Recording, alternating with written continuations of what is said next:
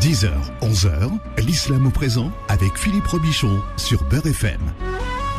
L'islam au présent sur Beurre FM tous les samedis entre 10h et 11h, une heure pour parler euh, d'islam et le plaisir de retrouver l'imam Abdelali Mamoun. Imam Abdelali, bonjour et bienvenue. Bonjour Philippe, salam alaikum wa rahmatullahi wa barakatuh. Bah, ravi d'être avec toi aujourd'hui pour une nouvelle émission sur Beurre FM. L'islam au présent, mais ça sera plutôt l'islam au passé aujourd'hui. Parce qu'on va parler de l'islam de France. Mais quelle transition L'histoire de l'islam de France, oui. J'aime bien, bien, quand vous faites des transitions comme ça. C'est le métier qui rentre. Ouais, c'est bah, voilà, c'est effectivement l'islam au présent. Aujourd'hui, c'est c'est pas c'est pas tout à fait le bon le bon terme à utiliser. Bon, alors en tout cas, même si l'islam se conjugue à tous les temps, nous avons invité aujourd'hui euh, Jamel El Amri. Bonjour et bienvenue. Bonjour. Vous êtes universitaire et chercheur en islamologie appliquée. Qu'est-ce que c'est que l'islamologie appliquée? C'est d'essayer d'appliquer ce qu'on a appris sur les bancs de l'université. Voilà, sur des thématiques euh, sociales, sociétales en France. Hum. Passer de la, de la théorie à la pratique. Exactement, voilà. Hum. Vous êtes auteur de l'histoire de l'islam et des musulmans de France euh, 720-2021 et concepteur de l'exposition qui est le, le, prolongement de votre livre hein, et qui tourne, qui s'appelle Les musulmans dans l'histoire de France, une place singulière. Et ça se passe, espace André Chédid à ici les, les, les Moulineaux. Oui. Alors, Évidemment, euh, c'est vrai que c'est une histoire qui nous fait euh, voyager euh, et on retrouve François Ier, mais vous la faites démarrer quand, vous, cette histoire? Alors, bien avant. Euh, on a fait, on fait démarrer. Euh, donc on, cette histoire démarre même pour tout vous dire en 711 avec la traversée de ce détroit qui prendra le nom de Gibraltar, du nom du grand euh, euh chef militaire euh, Tariq, Jabal Tariq. Ah non, Tariq ibn Ziyad, voilà, qui a donné, qui a donné voilà Jabal Tariq et et donc en, le nom latinisé de la ville Gibraltar. Voilà, donc 711. Et euh, pour l'histoire qui nous intéresse un peu plus en France, on a voilà une traversée de la Méditerranée à partir de 714-715, et avec un premier émirat à Narbonne euh, en 720. Mmh. Voilà. Ah, moi j'ai une question. Alors on parle souvent euh, quand, lors de cette traversée euh, et lors de l'arrivée de cette armée euh, conquérante, on peut appeler ça les choses telles qu'elles sont. C'est une euh, armée qui est motivée et soutenue par la dynastie Omeyyade. On est bien d'accord Bien sûr. Alors alors comment s'appelle le, le, le, calife qui est à l'époque c'est Hicham ou c'est ou c'est Suleiman, je sais plus c'est lequel des, des fils de Abdul Malik ibn Marwan? Alors il y, a eu, il y en a eu plusieurs parce ouais. qu'en fait tout, tout, le tout le tout le tout le toute cette cette expédition. Euh, alors si vous avez parlé de, des motivations, on voit qu'il y a beaucoup de facteurs qui sont imbriqués. Je pense qu'il y a à la fois des motifs spirituels, mais aussi des motifs temporels. Et donc il y a cette, cette traversée qui est, qui est faite et qui est facilitée aussi par les populations autochtones, dans le sens où, euh, par rapport aux Visigoths qui euh, euh, qui étaient euh, qui étaient les maîtres de de, de, de, l'Espagne euh, au début du 8e siècle, il y a l'idée effectivement de, euh, de de se dire on va peut-être laisser la place à ce nouveau conquérant, peut-être pour rabattre un peu les quatre les cartes et d'être dans une société quand même un petit peu plus juste. Mmh, ce qui explique également cette facilité en l'espace de 3-4 ans de traverser à peu près 1200 km du sud au nord de l'Espagne. Alors, est-ce qu'il est vrai que, parce qu'il y a beaucoup de rumeurs qui, qui tournent autour de cette euh, histoire, au moment de la traversée de, du, du, du, détroit de Gibraltar pour arriver en, en Espagne, euh, que, ce, que ce, cet émir-là a ordonné que tous les navires soient brûlés pour motiver ses troupes, pour, leur, pour les obliger finalement à ne pas reculer. À, à, bah, ils peuvent pas reculer puisqu'il bah ouais. leur dira cette fameuse phrase al bahru wara'akum wal adu amamakum falaysa lakum illa at-taqwa was-sabr ou as-sidq ou as-sabr selon les versions.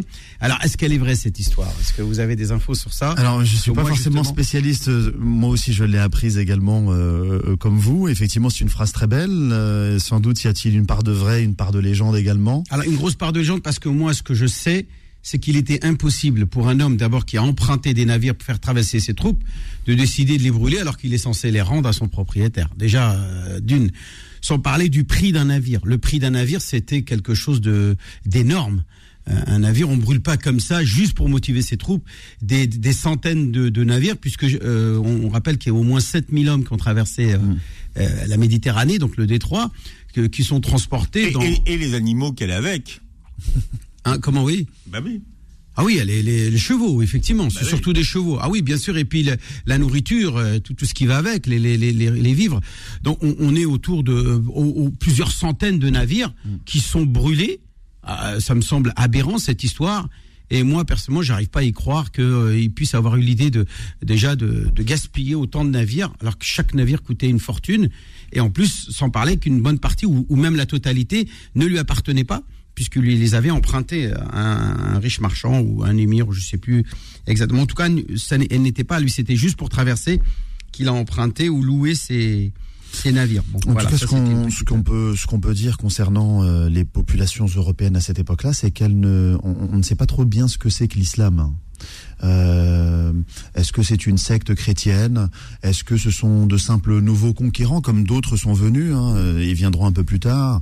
Euh, En tout cas, une chose, c'est que euh, les musulmans euh, de cette époque-là donnent pour euh, les populations en Espagne et aussi un peu dans le sud de la France la possibilité de euh, ou en tout cas l'espoir d'avoir une meilleure vie en tout cas de, ra- de rabattre les cartes.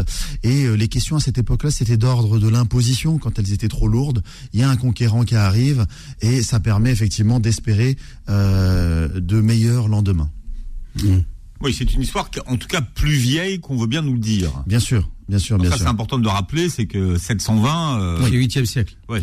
Alors il y a, il y a des il y a des il y a des raisons objectives, hein, c'est-à-dire que là finalement cette cette histoire, cette, ces 13 siècles d'histoire euh, que l'on retrace euh, dans cette ex- dans cette nouvelle exposition, euh, il faut déjà plusieurs disciplines pour suivre. Euh, Je, je vous rappelle que ce travail-là s'inscrit aussi dans la continuité du travail de, de Mohamed Harkoun, travail qu'il a co-dirigé, euh, l'histoire de l'islam et des musulmans euh, en France du Moyen Âge à nos jours.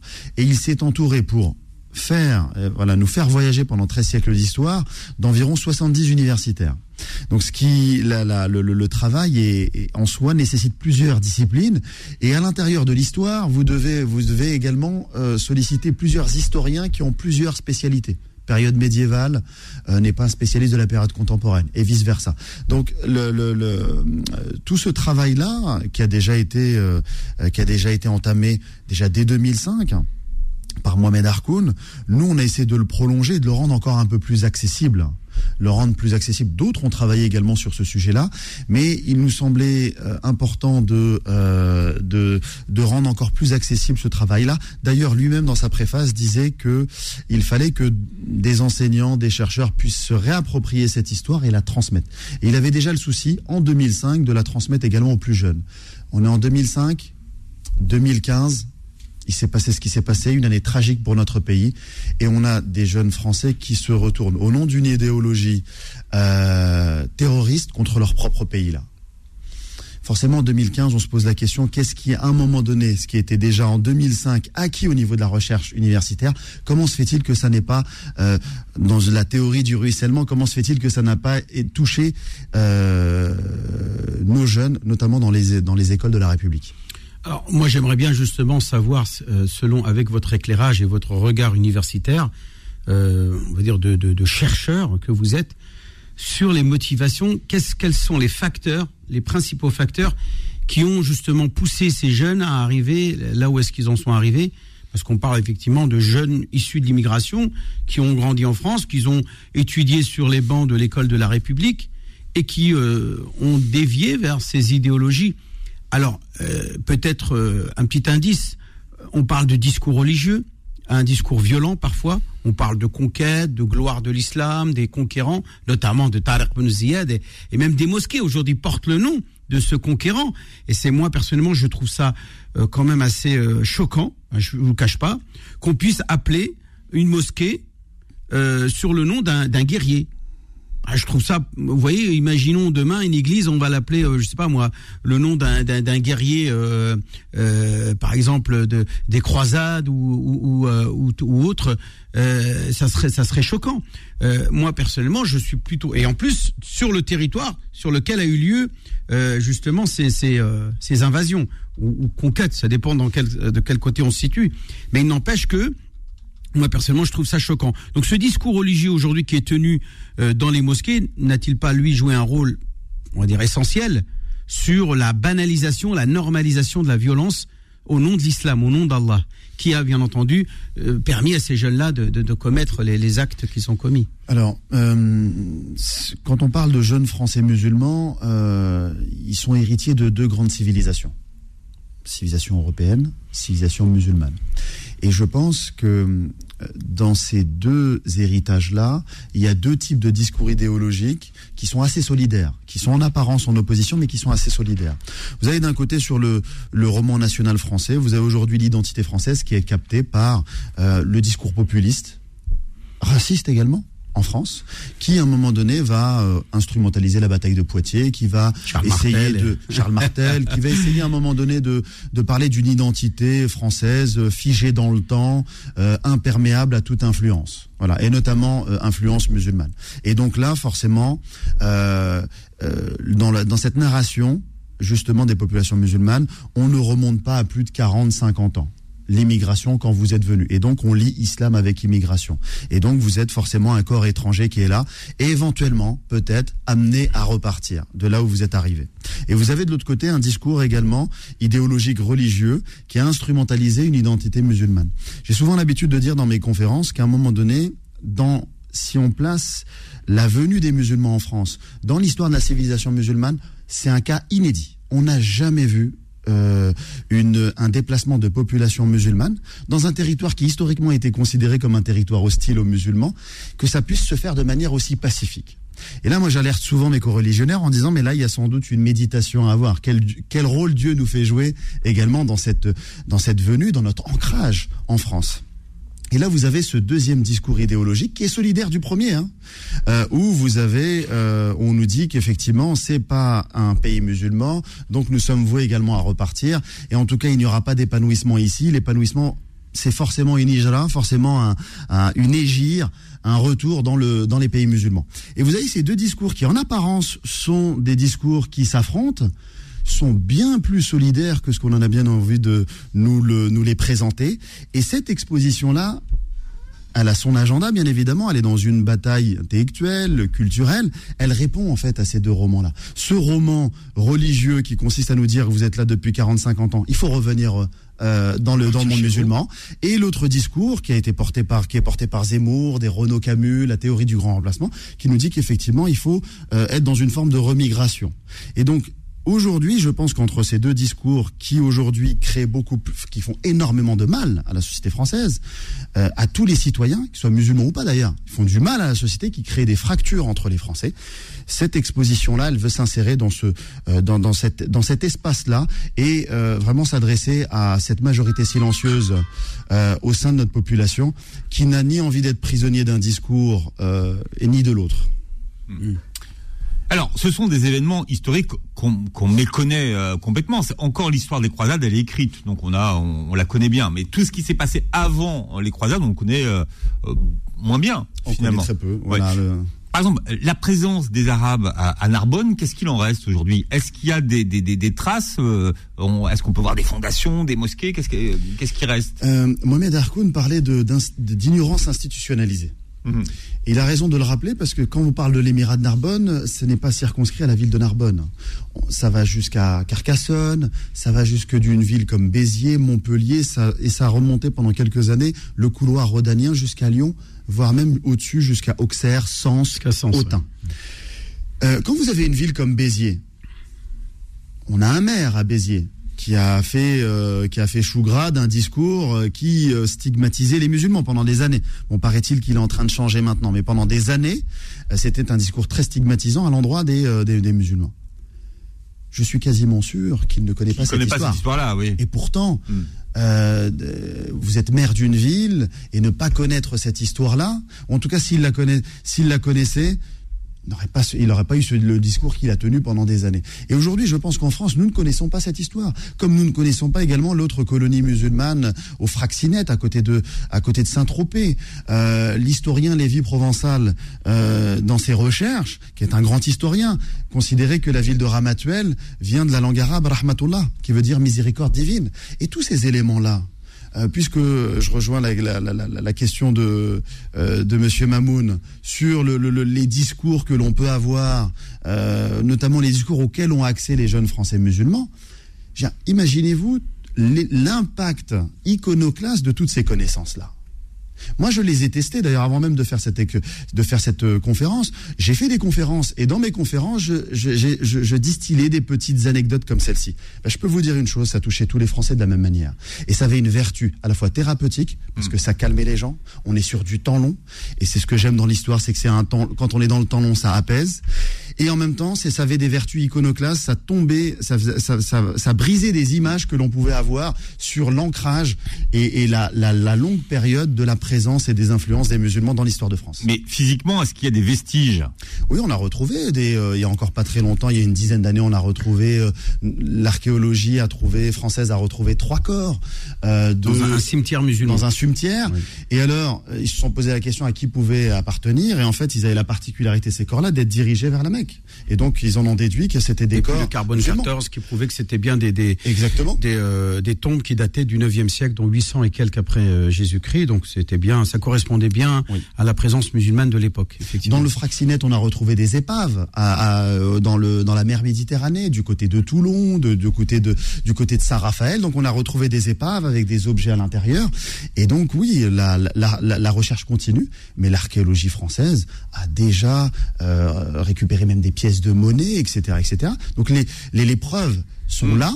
La recherche historique universitaire le dit, mais ce n'est pas du tout promu au sein de la société. Et c'est là que le bas blesse. Jamel El Amri, vous êtes notre invité euh, jusqu'à 11h. On va parler de ce qui se passe en Turquie en Syrie, Mme Abdelali, euh, dans un instant. Vous savez qu'on a besoin de, de vous. Euh, L'aide doit arriver sur place et on vous en parle dans un instant. L'islam au présent revient dans un instant. Beurre FM, 10h, 11h, l'islam au présent avec Philippe Robichon. Voilà, selon un, dernier bilan hein, qui a été euh, communiqué euh, aujourd'hui, euh, le séisme survenu en Turquie en série aurait fait déjà plus de 21 000 morts, ce qui en fait l'événement le plus meurtrier de, l'histoire hein, contemporaine. De la ah oui. Ah oui, moderne, ouais, ouais, dans la région, dans la région. dans la région de la Turquie. mais, celui d'avant là, qui a eu, qui était aussi très meurtrier. je je sais plus combien le nombre, le précédent séisme qui avait fait beaucoup de dégâts lui aussi. Je ne sais plus combien tu as. Tu as une idée de, pour comparer les deux chiffres? On, va vérifier, Mme Abdelali. Mmh, en tout cas, c'est un, événement d'une ampleur euh, inégalée et vous êtes euh, très nombreux face à l'urgence humanitaire à vouloir faire un don. Alors, nous sommes en ligne avec euh, Imed El Kaoudi. Bonjour, Imed. Bonjour, Philippe. Bonjour, vous êtes responsable du développement marketing du Secours islamique France. vous êtes présent sur place dès le lendemain, en fait. Hein? Oui, c'est ça. Alors en fait, pour, pour rappeler un peu le contexte et l'historique de la présence du Secours islamique France, nous, en tant qu'ONG, bah, il faut savoir qu'on y est depuis, euh, depuis 2008, c'est-à-dire bien avant, malheureusement, euh, le conflit qui s'est déclenché en 2011. Donc à l'époque, on s'occupait des, des, réfugiés irakiens sur place. Et bah, avec la crise, bah, on y est resté. Et puis aujourd'hui, effectivement, on a, bah, la Syrie fait partie quand même, euh, par rapport à l'ensemble de nos pays d'intervention, euh, elle fait partie de, de l'une de nos plus grandes bases en matière j'allais dire, de ressources humaines, de projets, etc. Donc c'est une grosse mission. Mmh. Mais ce qui vous permet, vous, d'être, euh, de réagir immédiatement en plus. Hein. Oui, alors c'est vrai que lorsque, lorsque le séisme s'est produit, effectivement, le, point fort, c'est que, c'est que les équipes, alors déjà, une partie des équipes hein, étaient, pas dire victimes, en tout cas, eux et leurs familles n'ont pas subi, on va dire, de gros dégâts, mais ils ont effectivement euh, ressenti euh, ces secousses-là. Et bah, dès, le, bah, dès le lendemain, quand, quand, quand ils ont pu se, déplacer, ils sont, ils sont, tout de suite partis justement essayer d'évaluer en fait les zones, les zones sinistrées pour voir bah, de quelle manière effectivement le Secours islamique France, euh, en coordination avec euh, avec tous les autres acteurs, comment on pouvait euh, on pourrait intervenir en fait. Mmh.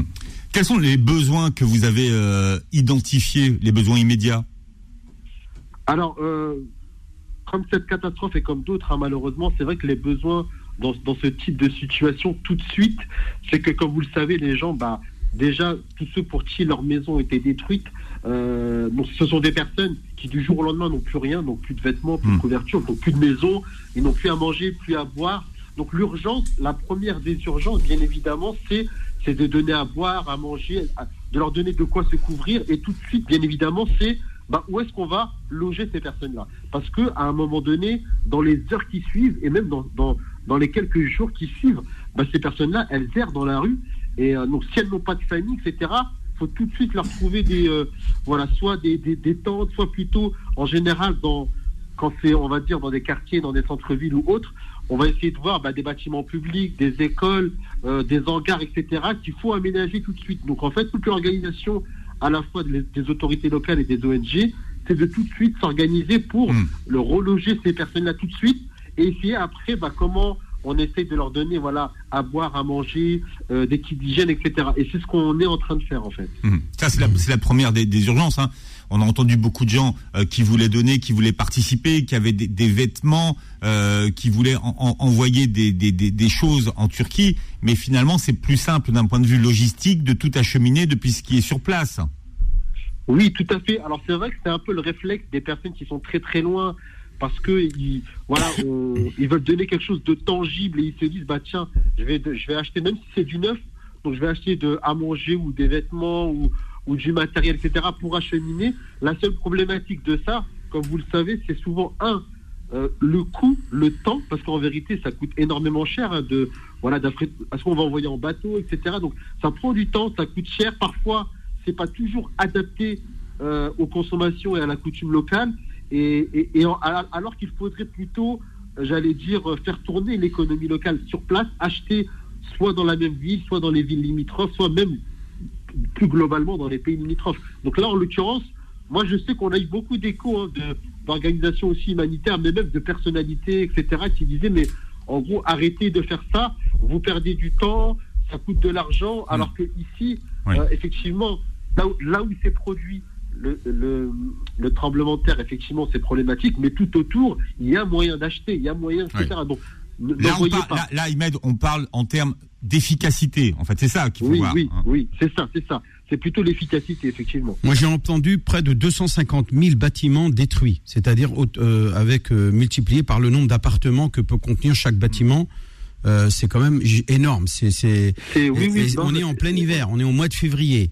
Euh, qu'est-ce qu'il faudrait faire, euh, mon frère, pour qu'on on puisse déjà au moins dans ce point, cette question de, logement, de, d'abri, euh, d'abriter les populations pour éviter qu'elles elles souffrent du froid, euh, sans parler de la famine et de la faim et des maladies et de l'eau, etc. et de l'hygiène de vie, puisque tout ça, ça va se dégrader avec le temps. Qu'est-ce que, quelles sont les urgences aujourd'hui qu'il faudrait entreprendre? Ben nous, effectivement, nous, on a vraiment, en tout cas dans les premières actions, là, pour être terre à terre, nous, les, vraiment, les premières actions qu'on a déjà commencé à, faire depuis deux jours, on s'est attaqué à l'eau et à l'hygiène pour l'instant, et on essaie de trouver des solutions de mise à l'abri. Donc nous, en fait, pour savoir aussi, c'est-à-dire que même avant le tremblement de terre, malheureusement, les conséquences de, de la guerre, des conflits, on a, on a beaucoup d'endroits où les gens sont déjà relogés, c'est-à-dire dans des bâtiments, dans, Mm. des, dans, dans des maisons, dans, etc. Donc déjà, il y a- il y a- les gens souffraient déjà, j'allais dire entre guillemets, en temps normal. Donc là, se sont ajoutées d'autres populations qui se sont qui sont venues aussi euh, s'ajouter à la population existante. Et bah comme comme vous l'avez dit, nous là aujourd'hui, c'est vraiment comment un apporter. Alors tout de suite pour parler concret, parce que à un moment donné, faut faut parler réalité. Nous là, par exemple, depuis deux, on, on- on distribue des palettes et des palettes d'eau. Donc là, on parle vraiment de quelque chose de banal, mais il faut apporter de l'eau. C'est ce qu'il y a de plus urgent, bien sûr, c'est à boire. Parce qu'on meurt Voilà. d'abord de soif avant de mourir de faim ou de froid. Ou du moins, on peut aussi Voilà. mourir de froid euh, aussi vite qu'on meurt de faim, mais euh, de, de soif. Mais c'est effectivement l'eau le, le, le point le plus important. Euh, Voilà. là, Après, vous- vous êtes sur place. que- Quels sont les, là les besoins immédiats là? Que- que- Les gens qui souffrent autour de vous, qu'est-ce qu'ils ont besoin? Qu'est-ce qu'ils réclament?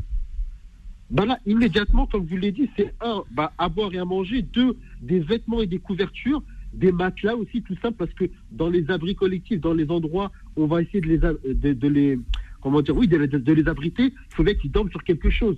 Donc, il y a tout ce qui est matelas, couverture, chaussures, euh, vêtements, etc. Et euh, donc ça, c'est la première des choses. Et ensuite, nous, en parallèle, qu'est-ce qu'on fait? En fait, ça, on, on- on le faisait avant, le- avant le tremblement de terre, mais là, on le Hmm. fait encore plus. C'est-à-dire qu'on essaye de voir, avec les autres acteurs, bien évidemment, comment, euh, j'allais dire, euh, euh, déployer, en tout cas agrandir, j'allais dire, l'espace d'accueil, c'est-à-dire tout ce qui a été endommagé plus ou moins, comment on peut le réhabiliter rapidement Hmm. Euh, Est-ce qu'il y a d'autres bâtiments euh, qu'on peut ré- réaménager, réhabiliter? Donc en fait, c'est un peu une course contre la montre où chaque ONG, selon sa spécialité, donc là par exemple, nous, Secours Islamique France, on fait pas de médical. Donc on, on- on laisse les autres qui sont spécialistes du médical venir, soit pour les enfants traumatisés, soit pour les blessés venir bah, les soigner, etc. Mais nous, là, on, on par, par rapport à, par exemple, l'hygiène. On en parle peu de l'hygiène, mais par exemple, tout ce qui est distribution de, voilà, tout ce qui est savon, gel, les, serviettes, les trucs pour bébé, tout ça, là aussi, c'est un besoin concret hmm. et immédiat sur lequel on, on essaye de travailler. Oui, l'équipe d'hygiène euh, de première urgence. Et c'est important, Imed, parce que vous le dites, hein, chaque ONG a sa spécialité et elle intervient dans, dans, son domaine d'expertise, comme on dit aujourd'hui. Alors, à noter que euh, samedi, c'est un jour de forte consommation pour tous ceux qui euh, iront faire leurs courses chez H-Market. H-Market vous a rejoint, hein, le Secours islamique, justement, pour une action de collecte de dons. Oui, tout à fait. Tout d'abord, c'est vrai que je, je, souhaitais vraiment bah, les remercier, hein, remercier toute, toute la direction, toutes les équipes et l'enseigne, parce que c'est vrai que c'est pas la première fois qu'elles se mobilisent pour une et, urgence. Et, ils sont présents et ils sont présents toute l'année. Il faut expliquer que H-Market, c'est quand même une enseigne dont l'ADN, c'est d'œuvrer tout au long de l'année euh, dans les actions humanitaires. Hein. Ça, c'est important de le souligner. Tout à fait, oui, oui. Ils, soutiennent, ils, soutiennent, plein mm. d'associations à la fois locales et internationales. Donc nous, on a déjà fait des choses avec la Palestine, avec l'Algérie, avec eux. Et effectivement, donc là, ils se mobilisent. Et effectivement, donc l'objectif, c'est à chaque don, bah, eux viennent abonder, donc ils doublent le don. Donc vraiment, euh, je tenais vraiment sincèrement à les remercier au nom de toute l'équipe du, du, Secours islamique et mmh. des bénéficiaires au bout. Donc n'hésitez pas vraiment aussi à participer à leur opération, parce que vraiment derrière, bah, ils reverseront la totalité. Euh, à nos actions d'urgence. Euh, aujourd'hui, là, vous en êtes à, en matière de distribution, vous êtes à combien? Parce qu'on parle de plus de 5 millions de personnes dans la rue, hein. c'est quand même énorme, 5 millions, ça imaginez, euh, qu'est-ce qu'il leur faudrait comme, euh, comme, comme, comme aide? ça veut, dire 15 millions de repas par jour. ah oui, c'est énorme. Au moins 5 millions par jour. Au moins un repas par jour. là, vous donnez, c'est vrai que le chiffre, il est, il est hallucinant et il hmm. est énorme. D'où l'importance, comme je le disais tout à l'heure, c'est-à-dire que en fait, il faut, voir, faut voir la chose un peu globalement. Comme je l'ai dit tout à l'heure, il y a une multitude d'ONG à la fois euh, locales, internationales, il y, a les, il y a les agences onusiennes, etc. concrètement, nous, Secours Islamique France, nous, le, premier état des lieux qu'on a fait et notre premier objectif, on s'est focalisé dans, différentes zones sur une population de 27 500 personnes. Bien évidemment, on est très loin des 5 millions, mais le Secours Islamique France, à son échelle, ne mmh. pourra jamais mmh. répondre aux besoins des 5 bah, millions de personnes. Chacun y met son grain de sel. Voilà, par contre, chacun à son niveau, en fonction de sa zone, en fonction des besoins, etc. Bah, et, puis, et puis derrière, effectivement, il ne faut, pas oublier qu'il y a aussi des très très grosses structures qui essayent aussi d'apporter euh, leur contribution. Et comme tu, vous l'avez dit aussi tout à l'heure, malheureusement, en fait, on est sur une gestion, là, on est une course contre la montre, mais la problématique, elle, est de long terme. Sur les, sur les mois et sur les années. Bien sûr. Et là, on parle mm. du froid. Mm. Moi, hier, j'étais la chef de mission euh, pour, parler vraiment des conditions compliquées, même des ONG, elle nous disait, il était quoi Il était presque 22 heures euh, ici, à peu près. En fait, ils faisaient des distributions, même la nuit, où il n'y avait pas d'électricité. C'est-à-dire qu'elle disait, elle me disait, j'ai pas le temps de te parler. Euh, là, là où on est, en fait, parce que je lui avais demandé s'il y avait. Elle me disait, là, il y a des endroits où on est obligé de mettre nos, téléphones ou des lampes torches, etc. Parce que dans l'abri collectif, il n'y avait pas d'électricité. Hmm. Donc c'est très compliqué, en fait, même si on a toute la bonne volonté du monde, etc. Parfois, vous pouvez être freiné par des obstacles que vous ne maîtrisiez pas du tout, en fait. Alors, en quantité, aujourd'hui, vous en êtes à combien et quels sont vos objectifs? Moi, j'aimerais savoir. Alors, honnêtement, je n'ai pas le chiffre. Je ne peux pas vous dire combien on a aidé. Est-ce que c'est plutôt 3 000, 4 000, 5 000 personnes? Depuis deux jours Je peux pas vous. Par contre, ce que je peux vous dire très clairement, c'est que notre objectif de base, qui a été évalué il y a, il y a deux, trois jours lors des, des ce qu'on appelle des assessments, des assessments, on était à, à une population cible de 27 500. Hmm. Donc, euh, donc on fait au mieux et puis on, voilà, on fait au mieux. Bon, alors ce qui est important, ce que vous dites, évidemment, l'émotion aujourd'hui, elle est présente puisque c'est présent dans les médias, mais euh, l'effort doit être de longue durée. Hein, ça va, ça va durer. Euh, pour tous ceux qui veulent donner, donc IMED, quelles sont les, les solutions qui s'offrent à eux aujourd'hui? Aujourd'hui, pour soutenir notre fonds d'urgence qu'on a créé spécialement pour cette, pour cette catastrophe, donc vous pouvez aller tout de suite sur, le, sur notre site internet, donc euh, www.secours-islamique.org. Et il y a un fonds, il y a un fonds spécifique, hein, c'est le premier fonds qui apparaît. Donc c'est victimes pour les pour les séismes, euh, pour les victimes de, Turquie et Syrie. Et euh, donc vous pouvez faire un don vraiment sécurisé, ou bien vous contactez aussi notre notre service au 01 60 14 14 14 donc vous pouvez aussi les contacter pour avoir plus d'infos. Il y a des gens, ils n'ont pas bien entendu là. 01 60 01 60 14 14 14. c'est facile. Voilà, 3 fois 14. Voilà, et je rappelle qu'il y a aussi une campagne de collecte de dons avec euh, les hypermarchés. Euh, H je rappelle que vous pouvez en tant qu'imam donner la fatwa qu'on a la possibilité de faire don de tout ce que l'on peut avoir comme argent à, euh, on va dire, à donner pour les nécessiteux. Ça peut être la zakat, ça peut être les sadaqat, ça peut être un al riba, c'est-à-dire les intérêts bancaires. Euh, tout, tout, tout ce que vous avez envie de faire comme don euh, que donc vous aujourd'hui la priorité c'est eux. Pour eux, pour moi c'est eux. C'est 5 millions de personnes dans la rue, c'est 23 000 23 000 morts, on est 22 300 morts et alors que le précédent en 1999 n'a fait que 17 000 morts, ah, que je dis que a fait 17 000 morts quand même et quelques. Euh, là on est vraiment à un chiffre énorme par rapport à à, ce qui a pu se passer auparavant, comme l'a dit Philippe au début, c'est le plus gros séisme. Donc on a vraiment besoin là une mobilisation générale pour aider euh, nos frères là-bas en Syrie. et puis c'est vrai qu'on a eu beaucoup beaucoup de messages de gens qui voulaient savoir comment ils pouvaient aider, qu'est-ce qu'ils pouvaient faire pour justement euh, réagir dans l'urgence. Donc voilà, c'est le moment. Merci Imed d'avoir été avec nous. Bah, merci à vous. Merci à vous. Le secours islamique France sur le terrain et on aura l'occasion d'en reparler. Et, merci beaucoup euh, Imed. Et on parle de la présence des musulmans en France depuis 720 jusqu'à 11h sur Beurre FM. L'islam au présent revient dans un instant.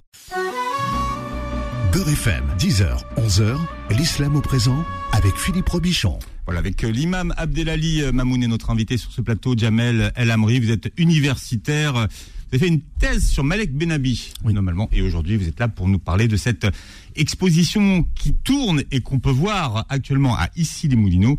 C'est les musulmans dans l'histoire de France, une place euh, singulière euh, c'est tous les jours ou il y a des horaires euh... euh pour rappeler euh, les dates à nos auditeurs, en fait, elle, elle commence officiellement le 6 mars et elle se terminera donc le 18 mars à l'hôtel de ville.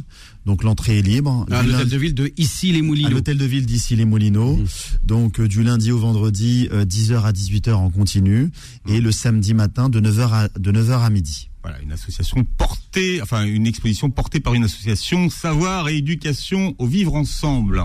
Non, c'est pas vous? Euh, Alors ça, c'était l'ancienne. Ah, c'est pas la même? Non, c'est une nouvelle. Ah c'est une nouvelle. Donc, euh, non, celle-ci ici, les là, est portée par euh, par l'ASCMI, donc l'association socio-culturelle des musulmans d'ici les Moulineaux.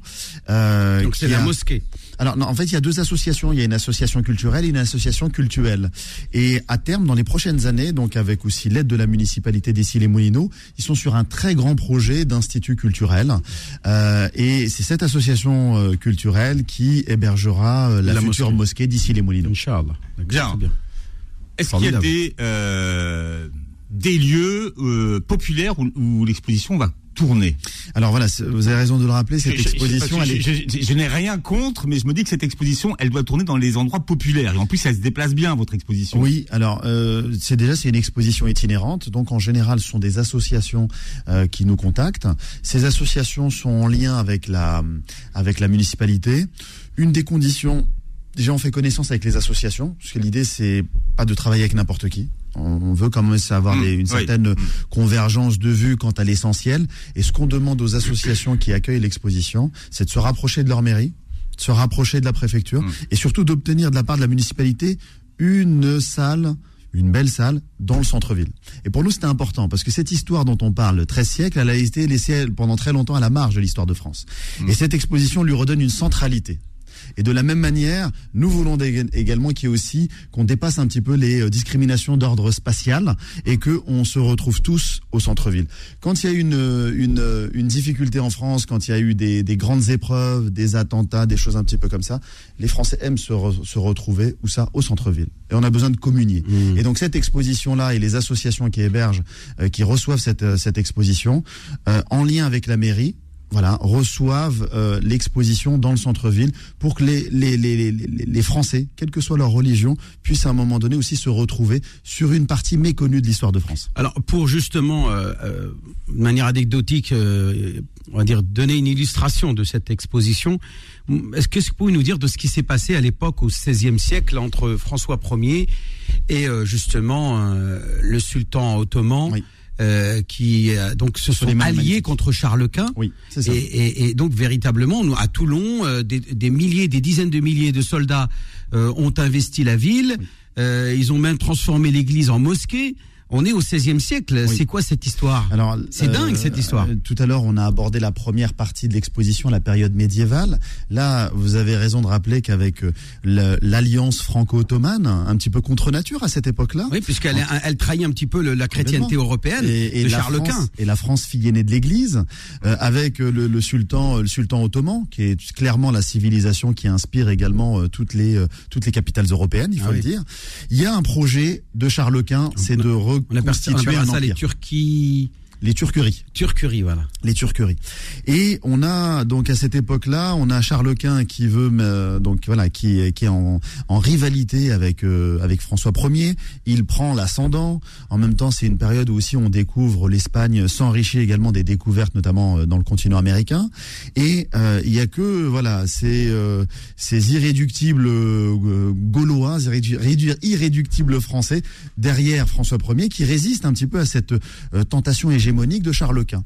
Et à ce moment-là, Alors qui, l'époque, dirige l'Espagne, la Hollande, la Belgique, l'Allemagne actuelle, l'Allemagne, l'Autriche, le Saint-Empire Saint-Empire, germanique. bah, germanique. Exactement. Donc, euh, Voilà, mais sauf la France. La France reste entre la les mains de. François Ier. on disait d'ailleurs de. Et la Savoie aussi. Exactement. C'est la mère de François Ier Voilà. qui va demander Ah, la l'aide justement. C'est ça. au- au- au- Et donc, euh, euh, il y a eu une guerre, il y a, il y a eu une guerre qui, il y a eu, d'ailleurs eu plusieurs guerres. Euh, François Ier perd contre Charles Quint, il est emprisonné par Charles Quint, et là, de sa cellule, il décide avec sa maman d'envoyer une lettre à Suleiman le Magnifique pour avoir une aide. Une aide. Euh, Suleiman le Magnifique est très heureux aussi d'avoir, un, comme on dit, un petit, euh, une petite pierre dans la godasse de Charles Quint, qui est aussi en, voilà, il y y a une vraie rivalité.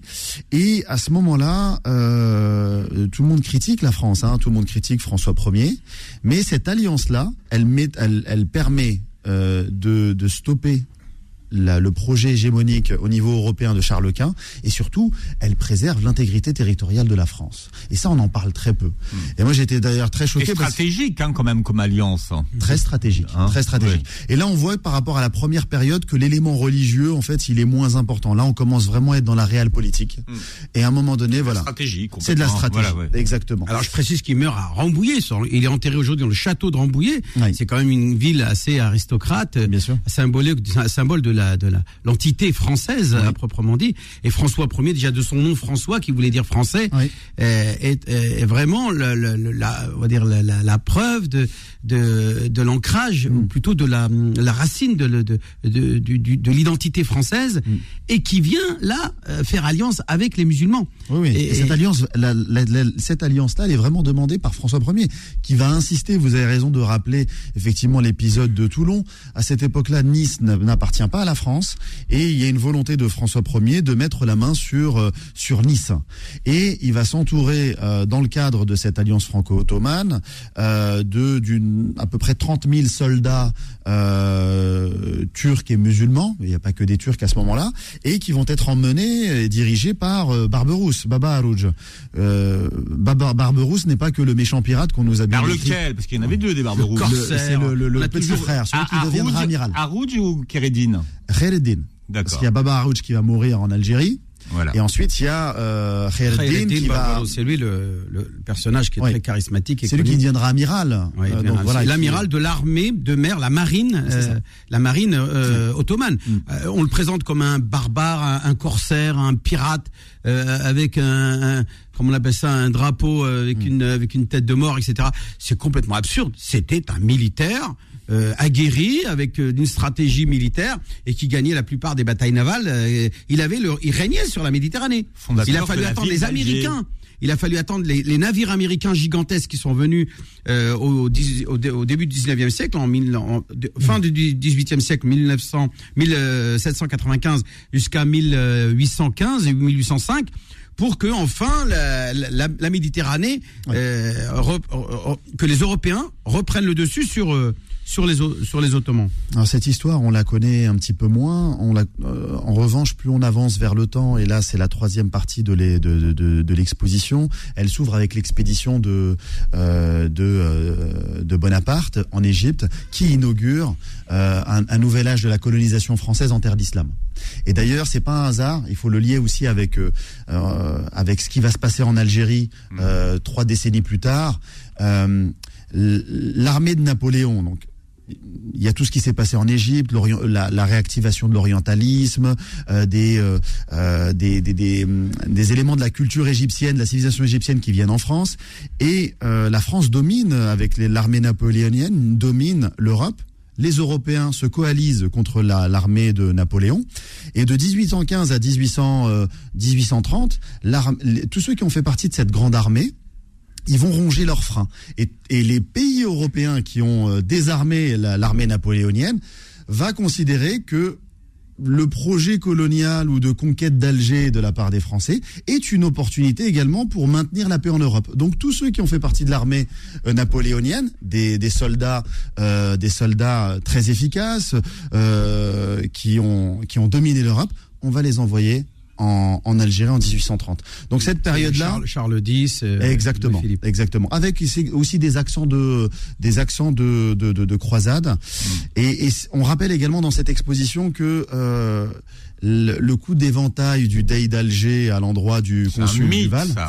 Alors non, c'est pas un mythe. En fait, c'est une vraie, c'est une vraie dette hein, que la France avait, la France révolutionnaire avait contractée. L'histoire du geste en lui-même. Alors non, c'est pas. moi, c'est un, prétexte. C'est un prétexte. Un prétexte. en réalité, il y avait déjà dès Napoléon, dès le début du du, euh, du 19e siècle, hmm. il y a déjà ce projet d'attaquer, euh, d'attaquer, euh, d'attaquer Alger, mais ça ne se fait pas de la du, du vivant de Napoléon. Donc les projets étaient déjà là. Hmm. On envoyait déjà des missions scientifiques pour repérer les lieux, voilà, sous couvert de science. Mais derrière, euh, les, euh, le, le, le, ce prétexte-là du coup d'éventail, oui, effectivement, euh, Monsieur Mamoun a raison de le rappeler, oui, c'est un prétexte. Mais derrière, les plans sont prêts déjà depuis plus d'une vingtaine d'années. Hein. Pierre Péan avait fait un très bon livre d'ailleurs sur sur le sujet. Napoléon ramène le code civil, non Qu'est-ce qui Oui. Alors, est-il d'inspiration ce code civil? C'est la thèse de certains historiens euh, que euh, il se serait inspiré du droit du droit malékite.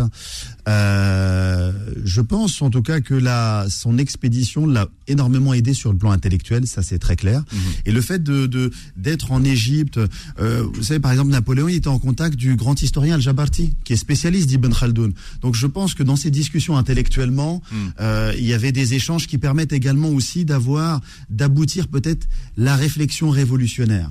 Et, c'est vrai que de ce point de vue-là, et là je parle sous le contrôle de, euh, de, notre, de notre imam, euh, cette inspiration du droit malékite, mais je pense qu'il y a aussi l'inspiration également de, de toute la tradition du, du droit positif d'un Soleiman le Magnifique.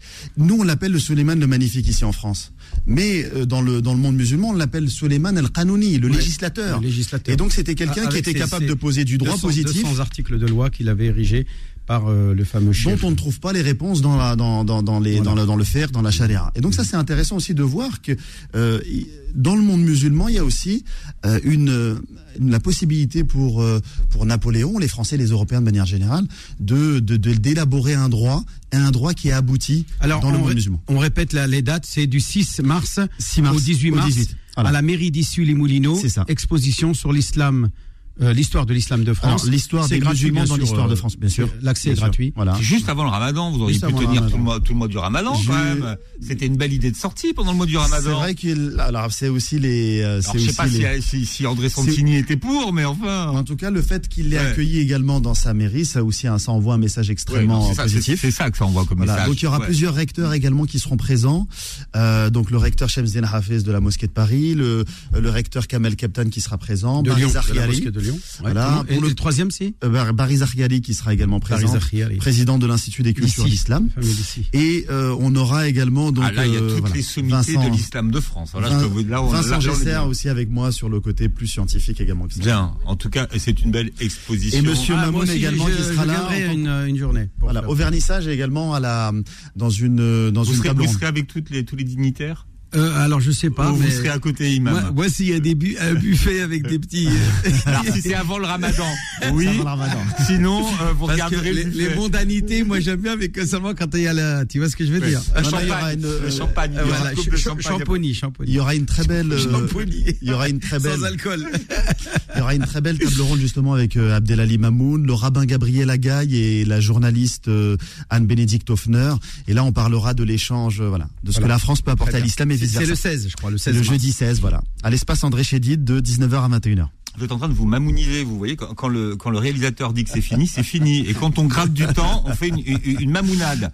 Bien, dans un instant, vos petites annonces sur Beurre FM et vous nous appelez 01 53 48 3000, 01 53 48 3000. Retrouvez l'islam au présent en podcast sur beurrefm.net et l'appli Beurre FM.